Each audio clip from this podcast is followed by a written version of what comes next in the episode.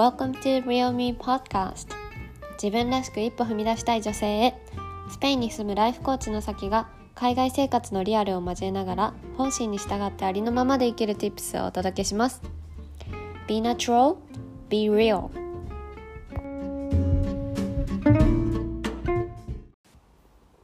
皆さんこんにちは。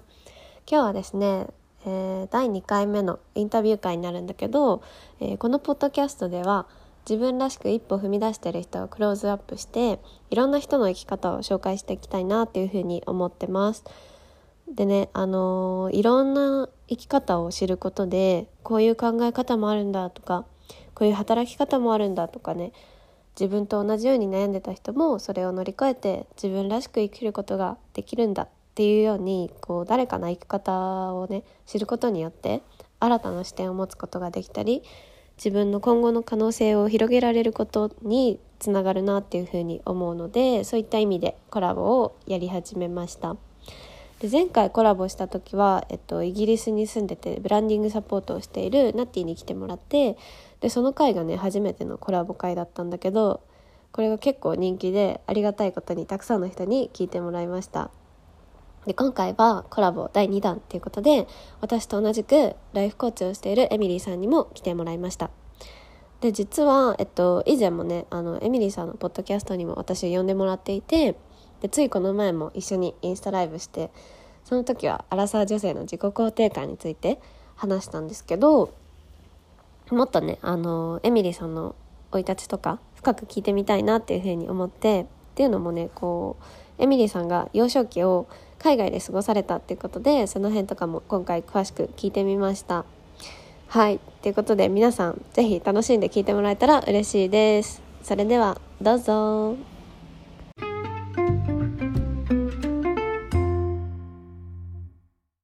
はい。今日はですねインタビューエピソードということで、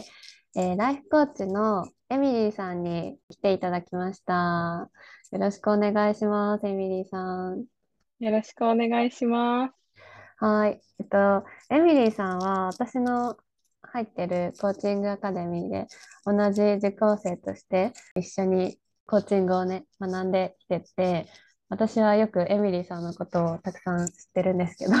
初めてエミリーさんのことを聞く方もいるかもしれないので、最初にちょっとエミリーさんに自己紹介してもらいたいなっていうふうに思います。よろしくお願いします。はい、よろしくお願いします。さきさんのあのポッドキャストを聞いてあのいらっしゃるリスナーの皆さん、はじめまして、エミリーと申します。あの私は先ほど、えーと、さきさんからご紹介に預かった通り、えーと、同じ、さきさんと同じ、えーと、コーチングのアカデミーの方であのコーチングを勉強していて、さらにこう今年はですね、あの、6月まで会社員をやってたんですけど、そこからちょっとこう会社を退社して、えっ、ー、と、ライフコーチとして再スタートしました。で、あの、主な活動としてはですね、コーチングを通して、あの、もやもやしている、特にアラサーの女性、私があの、アラサーなので、アラサー女性、だいたい20代後半から30代の女性に向けてですね、自分らしいこう人生って何だろうとか、あの、どうしてこんなにもやもやしてるんだろうっていうことで、そういったもやもやに対するアプローチっていうのをコーチングを通してやっています。それで、あの、その、例えば今人生自分で何やりたいんだろうっていう思ってる人に対してあの本当にやりたいことだったり生きたい人生ってどんなものかっていうのをちょっとコーチングを通してあのサポートさせてもらうっていうことをあのサービスでやっていてやっています。はい、ありがとうございます。すごい、あのー、原さんの方、結構、あのー、なんだろう、自分の人生にもやもやしてくる時期なのかな？なんか、ライフステージが変わったりとかするので、なんかそういうことでもやもやすることとか多い時期なのかなって思うので、なんか、エミリーさんはそういう方に対して、えー、サポートしているということで、で、なんかそれ以外にも、あのー、エミリーさんはなんか、幼少期に海外経験があったりとか、今後もまた別の国に行こうとしてたりとかっていうのがあって、たくさんちょっと聞きたいことがあるので、その辺をあの一個ずつちょっと聞いてみたいなっていうふうに思っています。はい。ということで、あの、最初にエミリーさんの、なんか幼少期、海外に住まれてたですよね。はい。そう、その時のことをはいちょっとなんかどんな生活してたのかなっていうのが気になって、もしよかったら教えてもらえたら嬉しいです。はい。あのー幼少期はですね、あの、ちょっと振り返ると、私今30歳なんですけど、はい。あの、まあ、幼少期が中心で、人生の3分の1のぐらいは、約3分の1はちょっと海外で暮らしてたんですけど、あの、2歳から小学校の途中まで香港で住んでて、で、小学校はまた東京に戻ってきてとか、で、中学校3年間は上海、中国の上海にいて、その後は、あの、日本国内っていうのを回ったりとか、転勤していて、で、あの、大学生の途中からイギリスに住んでいた。で、家族は、あの、いわゆる転勤族っていう感じで、うんあの、暮らしていたかなっていうふうに振り返ると思います。うーん、そうなんですね。なんか、エミリーさんの中では、なんか、どの時期が印象に残ってるとかはありますか？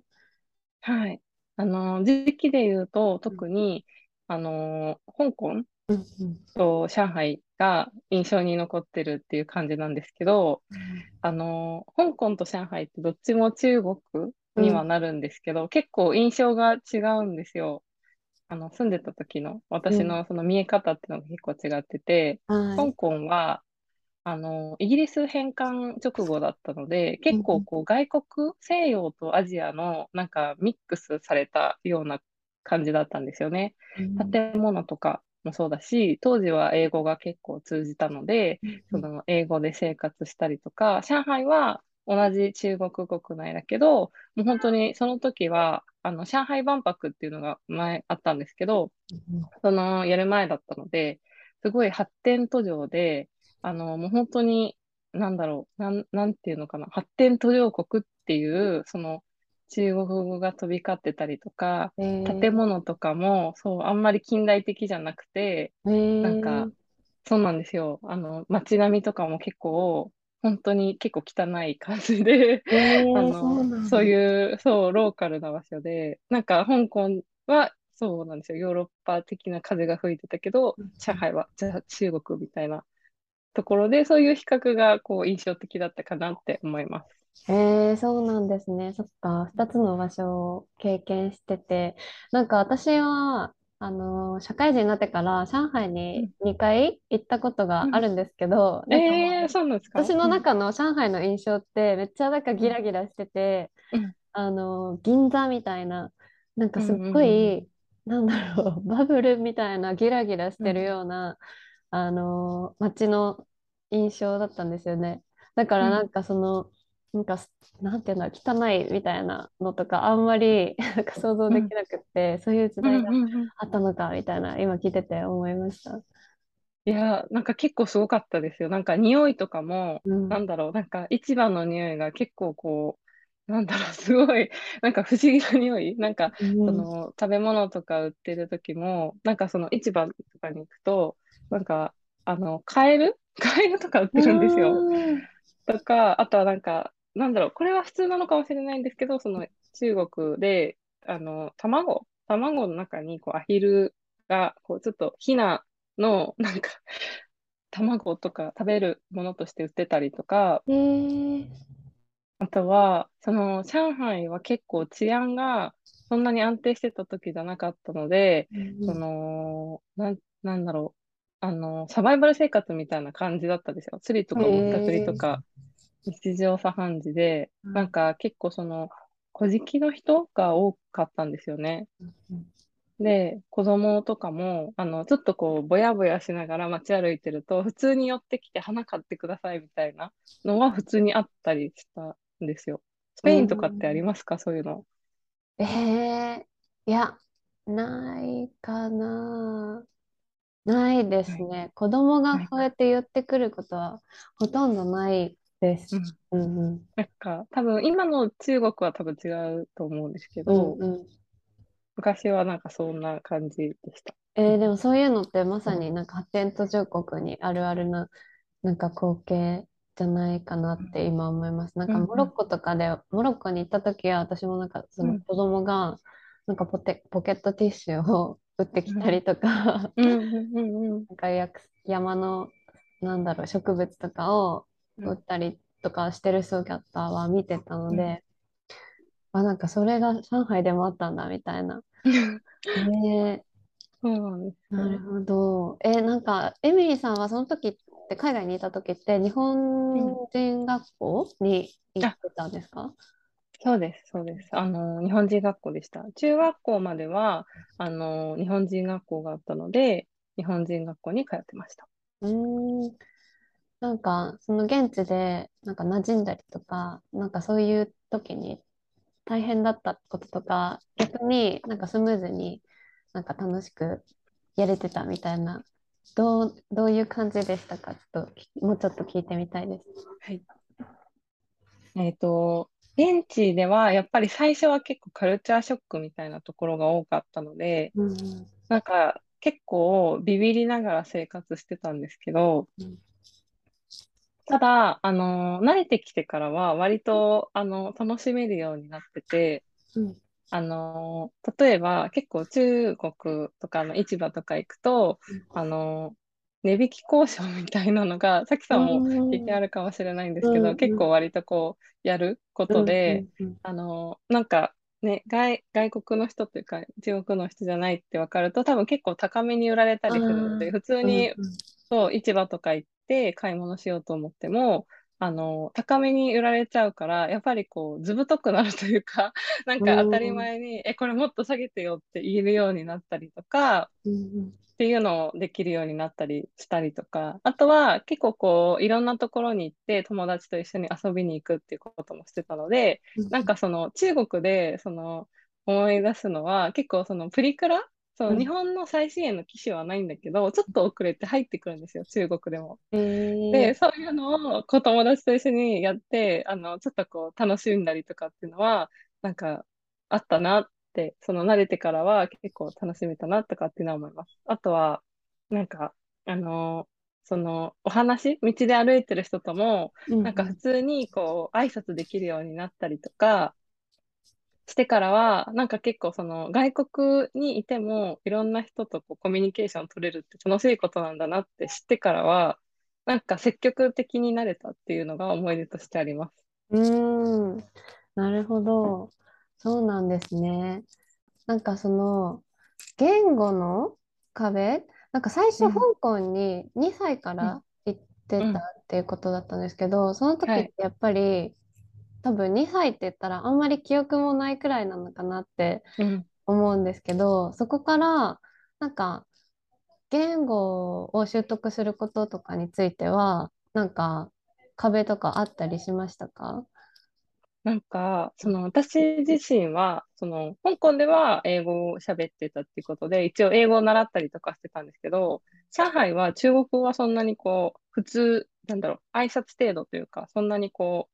しっかりできてないんですけど、あの、香港っていう部分で言うと、言語の壁は、あの、やっぱり、なんか子供だから、ちょっと挨拶して通じるとかが嬉しくなって、うんうん。なんか、そこまで難しいことが言えなくな、言えなくても、リアクションがもらえるっていうことが嬉しいっていうふうに気づくと、うんなんだろう、なんかそれを使ってみようって気持ちになる。うんで、なんかその、良かったな、その壁の乗り越え方というか、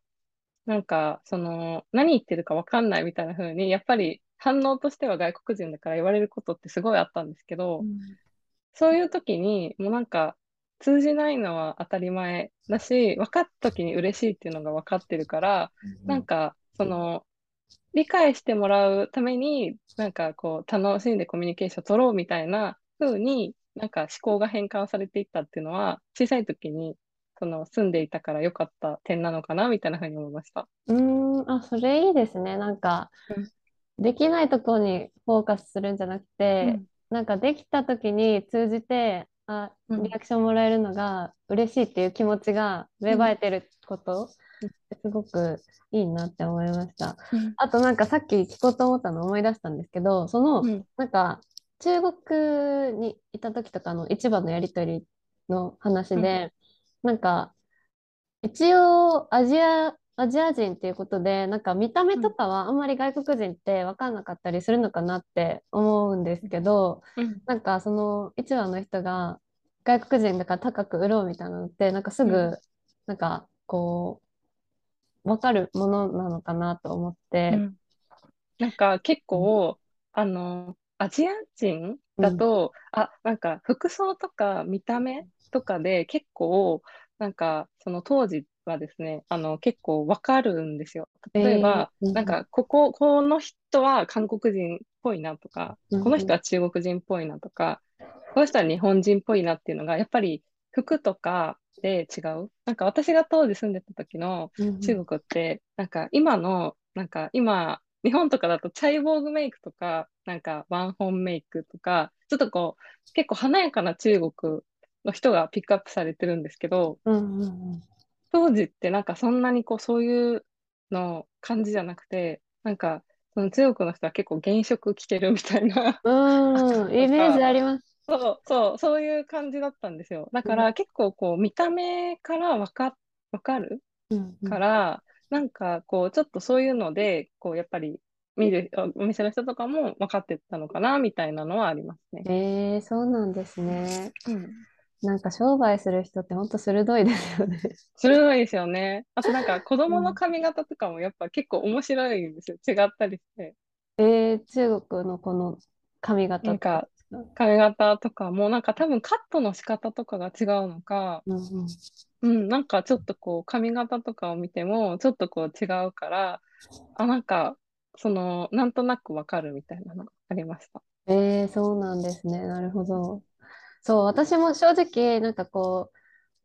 海外にいて、なんかアジア人とすれ違う時とかに、うん、あの子は韓国人だなとか、あの人は多分中国人だなみたいな、もう結構長年住んでるから分かるようにはなってきてるんですけど、なんかその、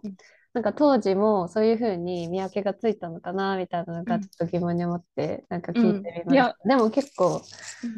なんか見分けられるんですね。うん、なんか結構見分けられました。でも最近はなんかわかんないかもしれないです。結構こう、うん、うん、なんかその SNS とかが結構発展してきたりとか、メイクとかもなんか結構ボーダーレスになってるから、一発で見るっていうのは、もしかしたら昔の方が分かりやすかったのかもしれないです。ああ、そうなのか。なるほど。なんか私の中では、なんか女の子だと、なんか肌が白い、めちゃくちゃ白い、うん、ちょっと違和感あるくらい白い子は韓国人とか。あとなん。か中国人の人は、うん、なん。かすごいメイクしてなん。かイケイケイケな子とあとそうじゃない子がなん。かさっぱりでもうなん。かノーメイクみたいな人がなん。かすごく極端だなっていうイメージがあって、うん、なん。かそういうところとかなん。かあん。まメイク全然してなさそうな人とかは、なんか中国人なのかなとか思ったりとか、うん、そういうところで見分けてます。え、結構そうでした。なんか、私が住んでた時は全然メイクしてる人とかもいたんですけど、うん、なんかノーメイクの人も多かったイメージがあります。ねえ、なんか結構いますよね、うん、中国の人だと。うん、そうそう。ありがとうございます。なんかその、なんか海外での経験がこう今の自分にどうつながってるのかなとかどういう影響があるのかなみたいなところも聞いてみたいんですけどどうですか、なんかそのさきさんも海外経験されてる今住んでるから、ちょっとこう分かるところかもしれない。もしかしたら、その、もうすでに経験されてることかもしれないんですけど、なんか、新しいことを知るのが楽しいっていうふうに思えるようになったりとか、うんうん、割とこう、すぐに新しい環境になれるようになったかなと思ってて、うん、それとこう、つながってくるんですけど、なんかこう、行動、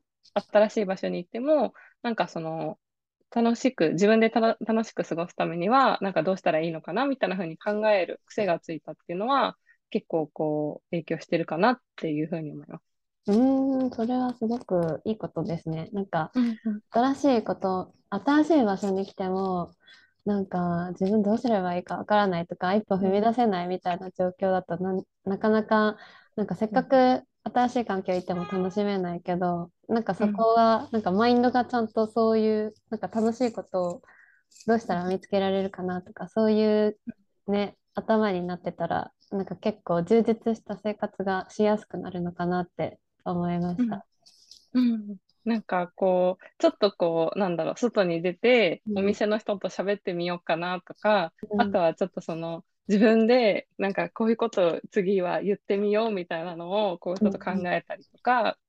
あとはなんかこう自分が何か喋るときにも、なんかこう、あ、こう言われてわかんないよとか言われたら恥ずかしいなっていう気持ちよりも、うん。とりあえずなんか、なんだろう、自分が楽しむとか、自分が目的地に行くために、うん。なんか人に聞いてみようって思ったりとか、なんかそういうふうにこう、なんだろう、そういうのがこう普通にできるようになったりとかしてたかもしれないっていうふうに思います。えー、それって素晴らしいですね、本当に。なんか、本当に私自身は結構、なんか海外に飛び出すっていうのはできても、なんか最初はやっぱ引きこもりがちになっちゃったりとかしてたんですよ。なんか あんまうまく喋れないし、みたいな、友達もそんないないし、みたいな感じで思って、なんかちょっと一人で過ごしてたことが多かったりとかしたんですけど、そうやってなんか勇気を持っていろんな人にね、声かけてみるとかっていうのがスムーズにできると本当になんか違った生活、もっとね、つながりが増えたりとか、可能性も広がってくるのかなってすごく思いました。でもなんか結構やっぱりその慣れるって言ってもやっぱり時間はかかるんで、あの最初は結構孤独とか寂しさとかネガティブになってうん。割とこう引きこもってるって私もやっぱりあったんですけど、うん。なんか慣れてからは結構楽しめるみたいなうん。ところはあったかなとかって思ったりはします。うん。そうですね。やっぱりうん。なんかいきなり慣れるっていうのも多分難しいと思うので、ちょっと時間はうん。かかるかもしれないけど、慣れてら、慣れたら本当に自分を出しやすくなったり、殻を破りやすくなったりするって感じですよね。うんありがとうございます。えっと、そしたら、なんか、上海は中学3年までって言ってましたか？はい、はい、3年まで。なんかその後は、じゃあ日本の高校、大学にはい進学された。うーん。その時になんか学生時代とかは、なんか、なんとなく将来どんな風になりたいな、みたいなのって、なんか理想とかありましたか？なんか、これが全くなくて、うん。ただ、なんか、高校から大学に行くときは、やっぱりその、海外また携わりたいなと思ってたので、うんうん。あのー外国語系のその勉強に進んだんですけど、うん大学に入ったら、その、海外に行けたらいいなっていう、そこのゴールしかなくて、うんどうなりたいとかっていうのは、その時は全然なかったんですよ。なんか、そう、ふわっと、なんか大学を卒業したら就活して会社に入るんだろうなっていうことを考えたりとか、うんっていうのをすごいこうあって、そこまで深く考えながら生きれてはなかった。ですよねうんうんうんうん。そしたらなんか就活の時ってなんかどういうふうに考えてうん。会社とかを選んでましたか？うん。なんか、その就活はですね、うんあのー最初はやっぱり海外ってところをフォーカスしてやってたんですよ。でも、あのーなんか、えっと、周りの、その知ってる人とかが結構メーカーとか海外駐在っていう、うんあの、知ってる人とかもいたので、自分もそういうことやりたいなって思ってたんですけど、あの、大学の時にやってた就活って、私は最初は全然こう、なんか、ちゃんと自己分析とかができてなかったから、あんまりこう、なんか、しっかりとできてなくて、で、うまくいかなくて、で、途中からちょっと、えっと、留学から帰ってきて、そうですね、あの、就活やったんですけど、その後でちょっと病気になっちゃって、一時期大学に行けなくなっちゃったんですよ。うん。で、そこからは、あの、こう、大学を卒業するっていうことを目標にしたので、うん。就活はやめて、うん。卒業してから、ちゃんと向き合って就活をしたっていう経緯があって、うん。なんか、選び方は最初は海外とかっていうので、あの、なんかこう、探してました。うんそうなんですね。うん。なんかもし病気のところうん。ちょっと聞いてもよければ。あ、大丈夫です、大丈夫です。うん。なんかどういう生活でどう乗り越えてっていうところも聞いてみたいです。はい。なんか、病気は、バセドウ病っていう、なんか、甲状腺の病気になったんですけど、あのーなんかこの首の根元にある甲状腺が腫れちゃって、で、ちょっとこう動いたりするだけでもずっとこうマラソンしてるみたいな気持ちになって、あのー体が疲れて、もうちょっと午前中動いただけで一日寝込んじゃうみたいな病気だったんですよ。うん。で、うん。その時はもう本当になんで自分がこうなってるのかっていうのが全然理解できなくて、うん。で、なんか友達との約束とかも、その、自分が病気って認められないから、あの、説明できないし、あとは、なんか家族からも心配されてたけど、なんか自分のことを説明できないから、もうすごいなんか当たり散らしたりとかしたり、うん。で、なんかこう、なんかこう結構人との約束もドタキャンしたり、授業も出なくなったりとかっていう感じになってしまって、で、あの、結構そこがどん底になって、結構ひ家に引きこもっちゃったんですね。うんうんうん。で、その時はすごい辛くて、なんか泣きながらこう生活してたりしたんだけど、そのお母さんに一回、こう、こういう病気があるから、あの、病院行ってみて、見てもらったらって言って、病院に行ったら、自分もその病気で、あ、なんか、今まで病気だったんだみたいなこと分かってから、ちゃんとなんか、なんか病気だって分かったら安心できて、なんかちゃんとこう薬を飲んだりとか治療して治そうって思えたら、そこからなんかもうどん底だったのが、なんか一つ一つできることからやっていこうって思ったら、結構こうずっと暗かったっていうのはあったんですけど、なんかちゃんとこう、あの就活は一回やめて、大学卒業するために単位を取って、でも最後の年次だから、自分が今まで、あの、何も考えずに大学に通ってた分、やりたいことをすごい頑張ろうって思って、その時は、あの、国際協力を勉強してたので、あの、ちゃんと本腰入れて国際協力の授業をちゃんと取ったり、勉強してみようって思って、そこを結構こう、注力できました。うーん。あ、うん。そうだったんですね。なんはい。か、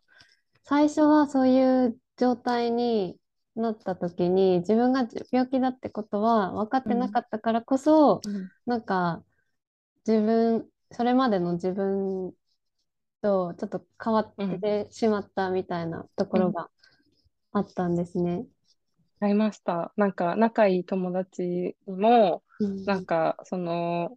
体が動かないっていうことをちゃんと説明できなくうて、そのん日遊ぶ予定だったのにドタキャンみたいな風になっちゃって、友達からもなんか、急に連絡がないから友達はびっくりしちゃうじゃないでうすか。それんで、なんかもういいよみたいな感じで疎遠になっちゃったりして、うん。一回。まあ、今、その仲いいんですけど、なんかそういうなんで自分がこうなってるのかとか、もう自分で説明できなかったんですよ。うん。うんで、もう人との関係とかもシャットダウンしちゃって、ってうんいう風に、こ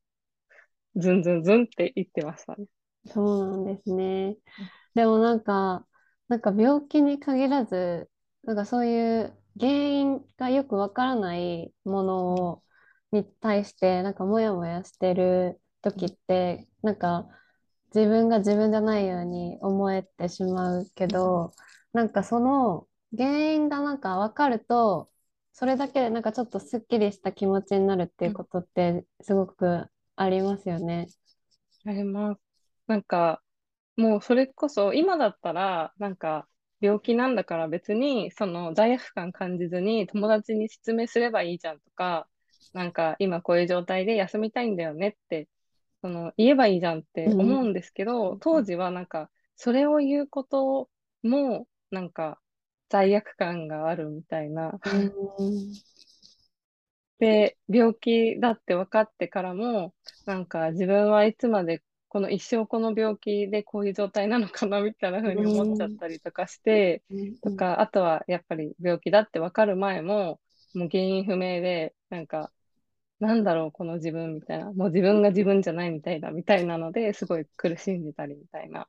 うんうんうんちなみになんかそれは、あの、その病気は治療とかが必要だったんですか？それともなんか自然に治ってったみたいな。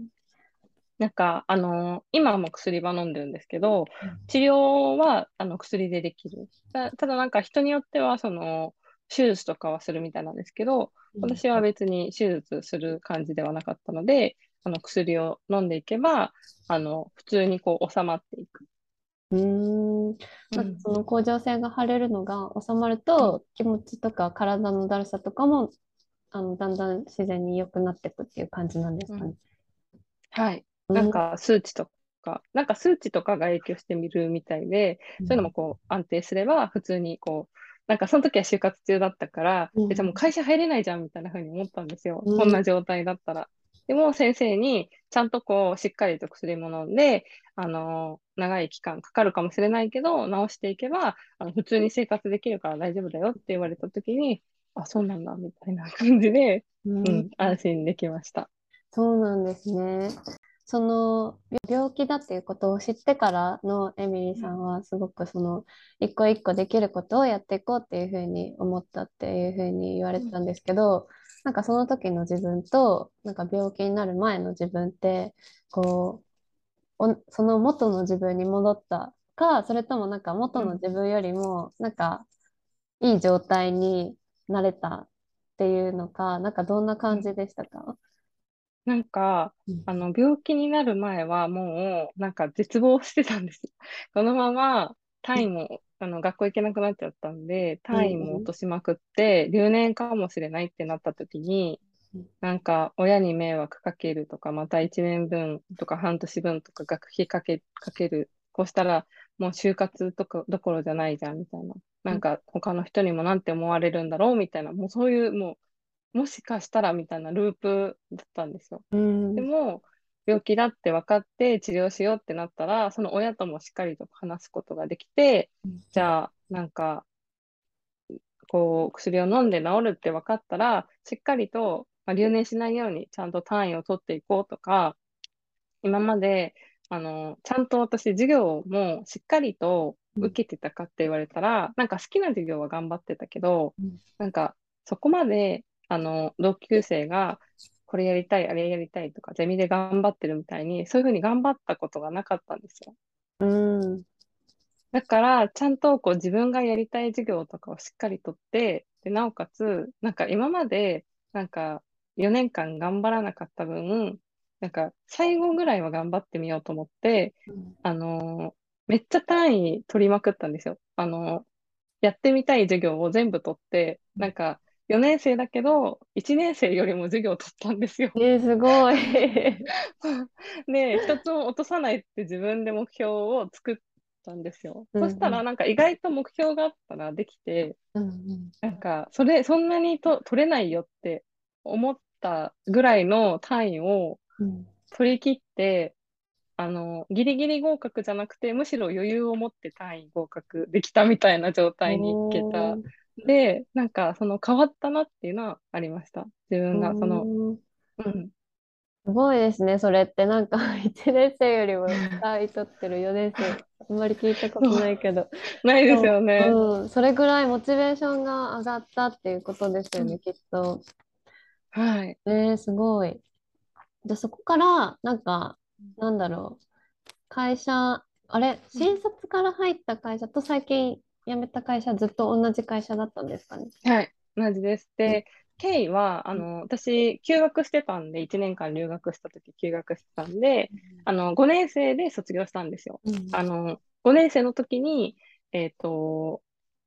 5年生、5年目の時うんに、あの、バセドウ病だって分かって、うんで、あの、そこから頑張ったっていう形で、そこで就活途中でストップして、卒業してから、その新卒枠の、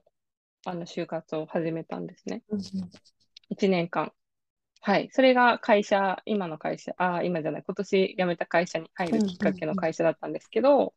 そこに入るまでもちょっと長くて、うんあの、アルバイトしながら、あの、新卒の会社に入るために、その新卒枠の就活っていうのと、就活セミナーに入って、中途採用の枠で就活をしてたっていう感じです。うんなるほど。じゃあちょっとなんか長い期間就活をやられてたって感じですか、はい、そうです。うんうん、なんかその期間にはなんだろう改めてあの5年生として就活するってことで結構自分のことを深掘りしたりとか自分の強みとかも結構なんか自己理解を深めたりとかしてましたか、あの、そうですね。卒業、えっと、5年生終わって、卒業、大学卒業して、卒業後に就活を始めたんですけど、うん。あの、大学生の時って自己理解も全然やってなかったんですよ。自己分析っていうのは本を買って就活用のやつで、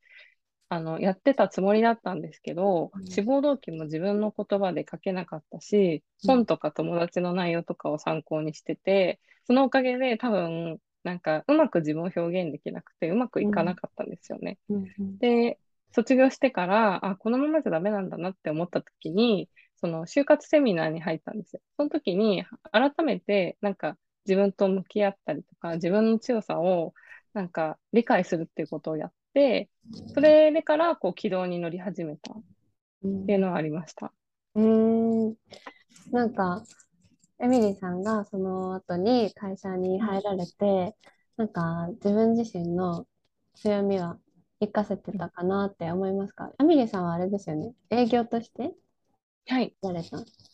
はい。営業として、あの、メーカーに入ったんですけど、あの、なんか最初は活かせなかったんですけど、でも後からちゃんとこう、活かせるようになったかなっていう時間はあります。なんか、最初は周りとうまくやらなきゃって感じたりとか、うん。その、周りから外れないようにって思って、なんか、マナーブックをめっちゃ読んでたんですよ。うん、あーありますよね、社会人の。はい。えさきさんも読んだりしましたか？いや、なんかもらったけど、大して読まなくうんなんかちょろ、うんちょろっと読んだぐらいだった気がします。そうですよね。うんなんか、普通そうだと思うんですけど、なんか私は変なプレッシャーを自分に与えすぎて、うん。なんか、同期よりも2歳年上だしとか、うん。あの、なんか、周りと外れないようにしなきゃっていうのを思いすぎて、なんかマナーブックを買ったりとか読んだりしてて、なんか、で、だんだん、あれなんかちょっと、こう、最初だから、自分に対して、なんか、あんまりこう、強み活かせなくて、ちょっと結構モヤモヤしてたっていうのがうん。ありました。なんか本当の自分って結構こう海外に暮らしてたから、その自己主張が強かったり、なんかうん。我が強い、自分の意見がありすぎて我が強いって思われるうん。から、なんか悪目立ちすることが結構あって、うん。たとえ、なんだろう、なんか、例えば、その、なんか、えっと、なんかみんなグループワークとかするときに、うん。シーンとしてるときに、なんかすごいこう発言したりとか、あとはこう自分らしくいたいっていうことを強く思いすぎると、こう、見た目とかで悪目立ちしたりとかうん。っていうので、結構こう、それがあんまり良くないのかなって会社に入ってからすごい思うことが多かったんですよ。いや、でもなんか、日本であるあるですよね。なんかその、うん意見を言う場所なのに、みんな誰も意見を言わずに浸透してるみたいな。そういう時、なんか私もなんか言った方がいいんじゃないかみたいな気持ちになったりするけど、実際に言う人ってなんかすごくちゃんと自分の意見持てて、それをちゃんと表現できて、あ、すごいなっていうふうに思った。私からしたらすごくいいことっていうふうに思うんですけど、なんかちょっと確かにそういう意見を積極的に言う人ってなかなかいないからこそ、ちょっと目立つっていうのもありますよね。なんか、同期の子とかが、あのーすっごいみんな静かだったんですよ。うんなんか、その、普通、ふなんだろう、すっごいほんと控えめな子がめっちゃ多かったんですよ。うんうんで、あのーそれで結構こう、なんだろう、飲み会とかで私はなんかこう、なんかちょっとこう、すごい騒いだりしちゃうので、なんかそれを見てるとなんかすごいね、みたいな感じになったりとか、あとはこう、その同期の子が悩んでる時に、なんかこう、あんまりこうコミュニケーションが取れないっていうことを悩んだ時に、あ、うん。なんか普通にこうすればいいんじゃないのみたいな風に軽く言ったら、うん。その同期の子に、なんかみんながあなたと一緒だと思わないでみたいな風に怒られた時があって、えなんか、えみたいな、えうん。なんかそんな風にこう言われることがああったりとか、気分を害す人がいるんだって思った時に、ーうん。あ、なんか、あんまりこなんだろう、そういう自分って出しちゃいけないのかなって思ったっていうことがあって、うん、あ、なんか、ちょっと強みじゃないけど、自分のこう、なんか、なんだろう、今まで長所だと思ってたの短所なのかもって思ったら、うん、こう、周り、こう強みを出せなくなっちゃった時があって、ただ、その強みをこう殺した時に結果が出なくなっちゃったんですよ、仕事で。うん、そうなんね、なんか、そう、人から言われたこととかアドバイスをこう、うん、全部そのまま自分に取り入れるから自分もやってて苦しいし、うん、でもなんかこうやりたいっていうのができないからストレスになったりとか言いたいことが言えなくてちょっと気を使いすぎてお客さんからもなんか変な風に見られる。なんか、えこの人大丈夫みたいな風に思われるっていう期間があってあなんかこのままじゃダメなんだなってことになんか結構長いことなんか1年ぐらいかけて気づいたことがあって、うんそこからは、あの、ちょっとこう、ちょっとずつでいいから自分を出していこうとか、なんか自分を理解してもらおうっていうところにシフトしたら、うん、あの、すごい、あの、受け入れてもらえたんですよ。その、うん、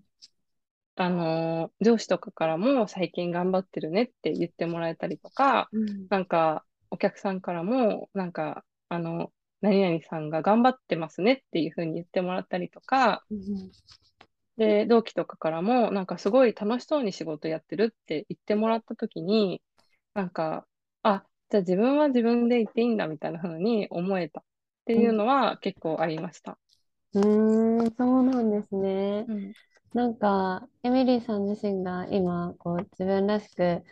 いたい人をこう応援する立場にあると思うんですけど、だからこそ、なんか、こう、自分らしくいることにの今フォーカスしてるのかなって思うんですけどなんかそれをこう会社員時代の時もこう自分をどう出すかとか抑えるかとかそういうところをなんか意識してらっしゃったんだなっていうのを今聞いて初めてなんかそういうのを伺ったなって思って、うん、なんかそこも今の思いにつながったりしてるのかなって。うん、うんうんなんかそこから、あの最近はもう会社員を卒業されたっていうことなんですけど、なんかその前から、あの自己投資をされて、こう、エミリーさんオンラインサロンに入られたりとかっていうのを私は知ってるんですけど、なんかそういうふうに踏み出したきっかけっていうのもちょっと聞いてみたいなって思ってます。はい、ありがとうございます。あのなんかちょうどコロナになった時だったんですけど、うん、あの、コロナになった時に在宅勤務になったんですよね。で、あの、お家の時間とかが増えて、あの、なんかこう結構自分のことについて考える時間っていうのがすごいできたんですよ、その時に。うん、で、なんとなくもやもやと私はなんか海外に行きたいって思って、その選んだ会社だったんだけど、うん、いつ行けるのかなってちょっとこう思い始めた時期だったんですね。うん、あのちょうどこう会社に入って3、4年経ってて、で、会社全体のことも見えてきてて、うん、で、あのなんだろう、会社のこう雰囲気とかも分かって、で、なんか自分の立ち位置とかも見えたタイミングだったから、結構こうそういうことについて考えるタイミングだったんだと思うんですよ。で、あの、会社からは、なんか海外に行きたいってすごい言ってるけど、その、なんかもしかしたら、なんか結構時間かかりそうっていうのが見えてきた時だったんですね。うん、で、なんかその、まだ私には日本でこういう仕事があって、こういう立ち位置なんだなって気づいてきたりとか、でも、その仲いい友達とかはみんな海外に住んでて、なんか、その、なんだろう、えっ、ー、と、そういうふうにこう暮らしてるっていうのが見えたときに、私っていつか行こうって思ってたけど、そのいつかって来るのかな、この生活してたら来るのかなってちょっと考えちゃった時があって、で、そんな時にその自己投資をしたきっかけになったその前のこうビジネスサロンの先生がいたんですけど、その人を知って、こう、その人はパリに住んでる、さきさん、あの、さきさんと同じさきさんっていう名前の方なんですけど、うん、あの、さきさんはフランスに住んでて、そのメーカーというかこう会社員をやってて、アラサーになった時に、なんかその自分のやりたいことをするために、こうフランスに住んだ、行って、その自分でビジネスを始めたっていう人で、なんか、あの、同じように感じてた人がいて、で、今は海外で自分らしく生きてる女性がいるんだって知ったときに、なんか、あ、自分もそういうふうに生きてみたいなとか、うん。あとは一緒にそのさきさんと入ってるコーチングのアカデミーの萌えさんを知ったときに、なんかこう同じように、あの、もやもやしている話を、その共感できる人がいたりとか、そこからなんか自分で選んで、そのパッションのある仕事をしてるっていう人を見たときに、あの、私も自分にしかできない仕事をしたいなって思って、なんか最初は本を買ったりとかして自己分析をしてたんですけど、なんか劇的な変化って、なんか、その、なんかちょっと変わってるのは分かってたけど、根本的な問題は解決できてないなって思ってたんですよ。で、そこでやっぱりこう、自分のなんか理想を叶えてる人に教えてもらおうって思って、なんか自己投資をしようっていうふうに思ったのが自己投資のきっかけでした。うん。いや、なんかその、フランスに住まれてるさきさんも、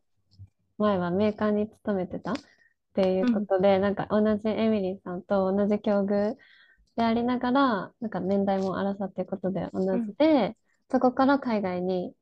行かれて、自分らしく、えー、ビジネスされてるってところが、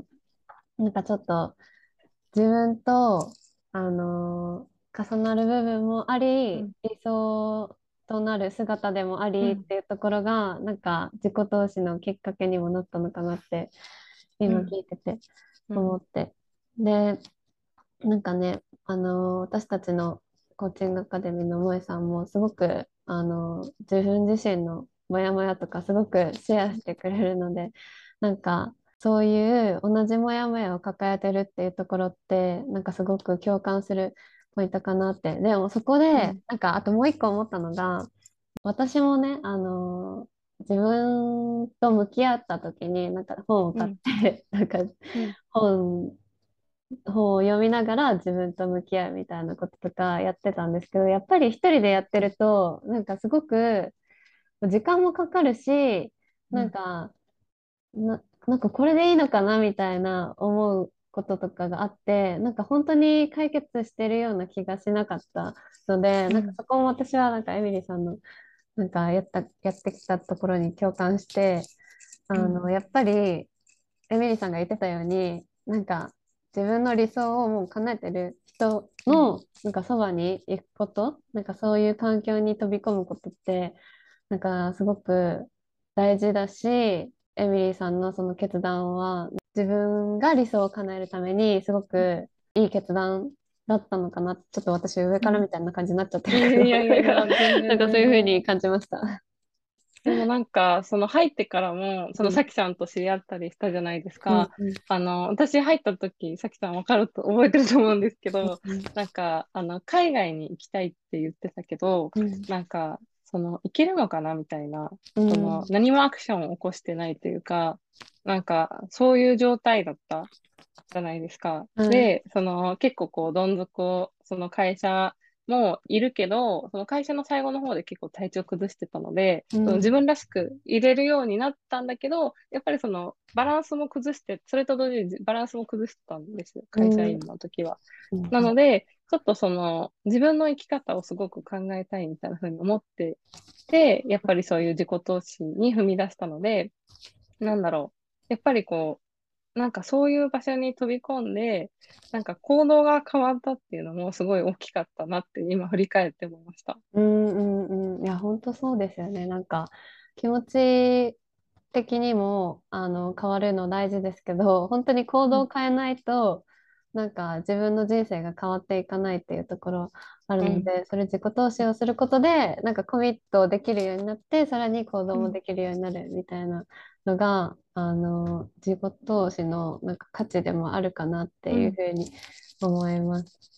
うん、なんか自分がこれだけこう頑張るって決めたから、うん、それに向かってちゃんとこう行動しようみたいな気持ちになれたのもやっぱり多分その自己投資をしないとそういう気持ちになれなかった。なんかその自分で本を買ったりとかやってる時も絶対にこう、うん、望みを叶えるぞっていう気持ちではやってたけど、うん、なんかそのすっごい、こう、お金をかけてるわけじゃないから、自分でやらなきゃいけないから、うんうん、そこまでこう、なんか、行動も、あの、気持ちほど、大きなことはできてなかったなって今振り返ると思いました。うん、うんそうですよね。うん、じゃあ、あの、さっきなんかその海外に行きたいっていう話をされてたんですけど、その自己投資をしてからその海外に行くっていうことも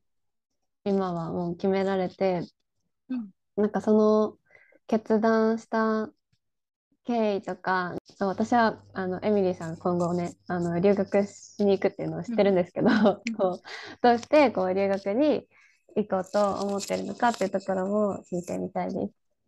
はい。なんか、そのきっかけはちょっと2つあるんですけど、なんか1つ目は、なんかこれはその自己投資をする前からちょっとこう考えたことで、なんかもうちょっとその自分が行きやすい場所とかも自分で探してみたいなって思ってたんですよ。うん、なんかこうもっと自分が自分らしくいられる場所とか、うん、あの心地いいなって思える場所とかを探してみたいなって思ったことが一つ目なんですけど、うん、なんかその海外で暮らしてたこともあるから、やっぱりそののびのびとなんかしていける環境自分にすごい合ってるなって思ったんですよね。うん、その過去の経験とか、あとは留学経験から、なんかその海外に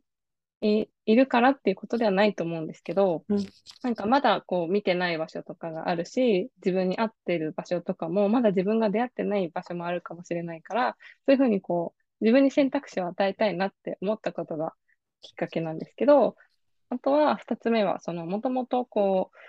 えっ、ー、と、またちょっとこう自分がどう生きたいのかなとか、うん、なんで考えたい、あの、海外行きたいのかって思った時に、その自分の価値観が見えてきて、その、なんだろう。前は語学留学をしてたけど、なんか何か専門的なことをしっかり学びたいなって思ったんですよね。で、あの、次カナダに行くときは Web マーケティングを学ぶんですけど、あの、すごい私が好きなドラマで、あの、エミリー・ン・パリっていうのがあって、ああ、今見てますよ、それ。あ、見てますか？なんかエミリー、そう、教えてもらってから見ようと思って、昨日も見てました。ああ、なんかエミリー大好きで、そのエミリーみたいになんかパッションを持っていきたいって思ったんですよ。その主人公のエミリーは結構、その会社に入ってるんだけど、なんかすごい起点を聞かしながらとか、うん、あとは自分の持ち前の明るさで、こう自分らしく、どんな場所にいても自分らしくいるから、私もそういうふうに行きたいなって思ったんですよね。うん、で、その、何、その、自分が今、コーチングやってるってことになって、その、自分がこれからコーチングをしっかりとこう基盤を整えていくときに、やっぱりこうウェブマーケティングっていう部分は自分にとってすごいあのプラスになるなと思って、うん、そういうところであちゃんと学びたいって思って学校とか探したときに、あの、そういう勉強したいところが見つかったので、それで留学しようって思って、で、さらになんかこう、今までだったらワーキングホリデーもやりたいなって思ってたんですけど、うん、こうちょっと現実的に考えたときに、なんかその自分はじゃあワーキングホリデーで何やりたいのかなって考えたときに、なんかそこの答えが自分の中で見つからなくて、で、でも、そのヨーロッパに行きたいとかっても思ってたけど、うん、あの、学びたいことが何だろうとかって思ったときに、その、なんか、その日本の会社は体験したけど、海外の会社員ってどんな生活してるんだろうって思ったら、そのカナダのそのビザとかだと結構その選択肢が自分の中でも新しくできるなと思って、ちょっとそういうふうに自分の価値観に沿った選択をしたいなって思った時に留学に行こうっていうふうに思いました。うん、うんなんかエミリーもまさにウェブマーケティングの仕事をしてますよね。そこが重なってもって今思いました。そうなんですよ。だからきっかけの一つはそれですね。私もその、うんうん、エミリー・パリを知ったきっかけっていうのが前のサロンのさきさんがですね、うんうん、あの結構そのラジオで話したりとかしてたので、そこから見て、ああ、なんか素敵って思ってめっちゃハマったっていう経緯がありました。いやー、私もなんか見、見始めて、海外ならではの、なんかも、もやもやっていうか、なんかストレスみたいなのすごく、あ、わかるわって思いながら見てたんですけど、なんかそれでも、そういうストレスとかがありながらも、なんかエミリーってすごい、なんか、あの、ポジティブに、なんか自分をなんか曲げずにやってるところが なんかすごいなと思ってでそういうところにエミリーさんは憧れを持ってるんですね。憧れを持ちました。なんか結構多分賛否両論はあるドラマだとは思うんですよ。うんなんかエミリーがちょっと自分勝手なんじゃないみたいな、とかっていう声も聞いたことあるし、でもなんかその、なんだろう。自分らしくどんな場所でもいるってすごい素敵だなって思って、うんなんかそういうのもこうちょっと自分のきっかけになったなって思い出してます。うんうんうん。いや、本当そうですよね。なんか、海外に行ったからといって、なんか自分らしくいれるっていう保証が別にあるわけでもないし、なんかうんまた言語が違うってところでも、なんか壁があるけど、それでも、なんか自分を、うん、ちゃんと出せるってところってすごいかっこいい部分でもありますよね。うん、うんうんうん思います。そう思います。本当に。で、さっきあのカナダの話になるんですけど、うん。カナダを選ばれて、カナダのビザだと、その、カナダでも働けるようになるっていうことなんですかね。あ、そうです、そうです。あの、今回ちょっと検討してるビザがコープビザっていうものなんですけど、そのコープビザは、えっと、カナダで勉強しながらアルバイトもできるっていうのと、うんうん。週20時間までアルバイトできるっていうのと、あとは勉強した時間分だけインターンシップできるっていう、そういうこう、パーミットのあるビザなんですよね。で、えっと、最初はヨーロッパに行こうと思ってたんですよ。うん。あの、でも、その大学とか何か勉強したいなって思っても、そのヨーロッパの大学とかだと、やっぱりアルバイトできない、ビザ的に。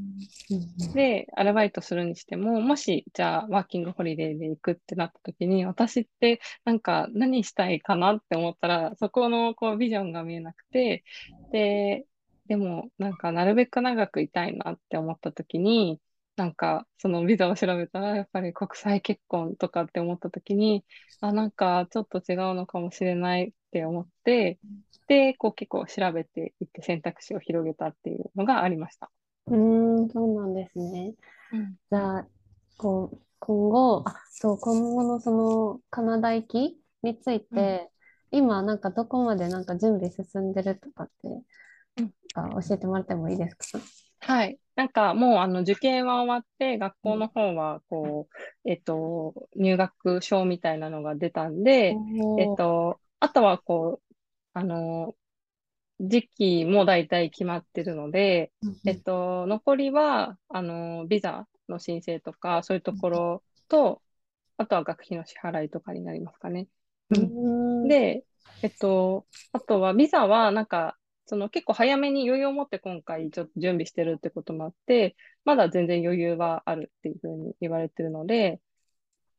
あの、一応こう第一関門の学校うんうんは決まったみたいな感じです。おー、素晴らしい。よかったですありね。がとう。ありがとうございます。でもなんかこれも、さきさんのコーチング受けたじゃないですか。フリーうんうんザウマ入った時に。はいはい。なんか、それすごいめちゃくちゃ大きなきっかけで、うん私がさきさんのコーチングを受けた時って、うんなんかその漠然とした不安があって何からも手つけていいか分かんないみたいな状態だったじゃないですか。うんなんかいくら必要なのかも分かんないしとか、うんでもお金ないしみたいな。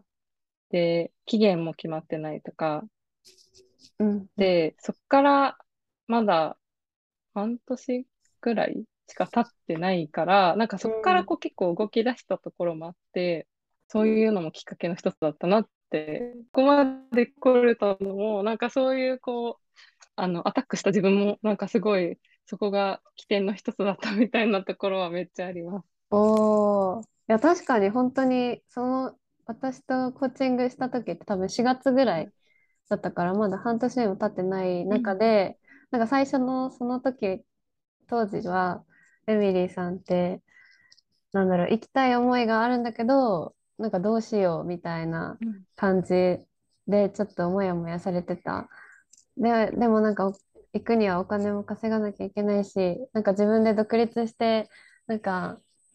ビジネスやってる状態じゃないとみたいな、コーチングのスキルもちゃんとつけないとみたいな、すごい、なんか、何々しないといけないみたいな思いが、あの、あったなっていうのをすごく覚えてて、でもそこからなんかこう、私はでもそのお話聞いてたり、このエミリーさんの気持ちを聞いてると、別になんかそう、そうしてから行かなくても別に今もう行こうと思えば行けるんじゃないかなっていうふうに思って、なんかちょっとプッシュしたというか後押しした感じになって、そこからなんかエミリーさんがすごくなんかいつ行く、いつ頃行くことに決めたとか、なんか次、なんか学校になんか申し込んだとか、そういうのを、なんかいろいろ進捗を聞きながら、あ、進んでるんだなって思って、すごく嬉しく思いながら、なんか今後も、その、あの、カナダに行った後のことも、すごく私は、なんか個人的にエミリーさんの生活とか、どういうふうに過ごしていくんだろうっていうのが、すごく楽しみになっています。ありがとうございます。でもなんか本当に思い出したら確かに、行く、いつ行くっていうのも決めてなくて、うん、なんかさきさんとのアクションプランでいつ行くかっていうのを確か決めたんですよね。うん、そうそうそうそう。それで、来年の今ぐらいっていうふうに決めたんでしたっけ？来年9月ぐらい？来年の9月ぐらいっていうふうに決めて、うん、で、なんか決まってないけど、なんか宣言し、先に宣言したんですよ。うんうんそしたらなんか勝手に脳みそが多分切り替わって、うん、もう宣言したから、なんか準備しなきゃみたいになって、そこから結構決ま、決まりだしたみたいな感じでした。おー、素晴らしいですね。なんか本当に宣言するって大事ですよね。なんか最初にもう決めちゃったり、それを周りに言ったり、今コーチに言ったりとかすると、うん、なんかそこからなんか何も決まってない状態だと、なんとなく何もせずに過ごしてしまうけど、うん、決める、期限を決めることってすごく、なんか行動に起こす上でめっちゃ重要なことの一つだなって、すごく思います。本当に思います。だから、その時、なんか本当になんかさきさんめっちゃありがとうございますって思ってます、今も。いや、こちらこそありがとうございます。ありがとうございます。では、あの、ちょっと長く話してきたので、最後に、あの、エミリーさんのなんか今後の目標、どういう目標があるのかっていうのを聞いてみたいんですけど、いいですか？はい。なんか、私の今後の目標は、こう、ちょっとビジョンとしては、っぱりこう、コーチングをやってるってこともあって、思い込みとか、あの、自分で行動を制限しちゃってる人が、あの、こう、自分らしく生きられるように、とか、あとやりたいことに情熱を注いでいけるように、あの、こう、自分もサポートしたいなっていうビジョンがあって、で、あの、具体的な方法としては、やっぱりそのコーチングっていうツールを使って、自分らしく、こう、女性を、輝く女性を増やしたり、あとはそのアクションプランとか、あの、こう、一緒にこう、並走することによって、なんか理想の状態とかっていうのを、一緒にこう、ゴールを、あの、価値観に沿ったゴールっていうのを、あの、見つけていける活動をしたいなっていうふうに思ってます。で、あの、多分価値観って結構こう、社会の刷り込みとかとか、または、その、なんだろう、自分の生まれてからこうずっと抱えてる思いとかって結構こう制限を解放するのって難しいと思うんですけど、なんかできないじゃなくて、どうやったらできるのかっていう、そういうこうコーチングとかもしたいと思ってるので、そういうふうにこう自分から変化していく人を増やすっていうことが、あの、私の活動の目標になります。おー、めちゃくちゃいいですね。なんか本当に不安を持ってる人って、なんか私なんてできない、どうしようみたいな風に思ってるけど、なんか、そうじゃなくて、どうしたらできるようになるんだろうっていう風な考え方にすることってすごく大事だなって思うし、うん、なんか、あのー、エミリーさんもすごく今、なんかすごく表情とかが明るくて、あのー、私は顔見えてるんですけど あのー、最近ね、すごく輝いてるなっていう風に思うから、なんかそれ、エミリーさんのコーチング受けたら、なんかそういうふうに、なんか変わって輝いていく人が増えていくのかなっていうのを、なんか聞きながら想像してました。ありがとうございます。こちらこそ、あの、今日はね、あの、幼少期の話だから、すごく学生時代の話とかもたくさん聞いてきたんですけど、ありがとうございました。ありがとうございました。じゃあ最後に、えっと、エミリーさんから何かお知らせがあったら伝えていただきたいと思います。はい。あのー、10月にですね、ちょっとワークショップをやろうと思っていて、えっと、2days でそれをやっていこうと思うんですけど、ああの、やっぱり、さきさんも、あの、発信の中で言ってる自己理解の部分を、私もちょっとこう、やっぱり自分なりに、なんだろう、こう、自分を知ることって大切だなって思う経験が、やっぱりたくさんあったので、そういったところを、こう、サポートしていくような、あの、活動をしたいなって思ってて、で、そういったワークショップをやっていこうと思ってます。なので、あの、10月28日と29日、ぜひですね、興味のある方がいたら、インスタグラムだったり、あとは、あの、ポッドキャストもやってるので、聞いてもらえると嬉しいなっていうふうに思います。はーい。えー、来月ワークショップ、自己理解ワークショップやられるんですはい。あの、ちょっと今回テーマは、あの、ちょっと自分を愛するっていう部分で、うんあの、ちょっとご自愛っていうのと、あとは自己理解っていうのをちょっと掛け合わせたワークショップにしていきたいと思ってます。えー、すごい楽しみです。じゃあ、もし。あのこのワークショップ、興味がある人がいたら、エミリーさんのインスタチェックしてみてください。あのポッドキャストの概要欄にもエミリーさんのインスタ貼っておくので、えーそこから飛べるようにしておきます。ということで、ありがとうございます。今日は長い時間、エミリーさんありがとうございました。ありがとうございました。さきさん、ありがとうございましありた。がとうございます。これからもエミリーさんの、ね、カナダ行きとかも楽しみにしてます。ありがとうございます。はーい。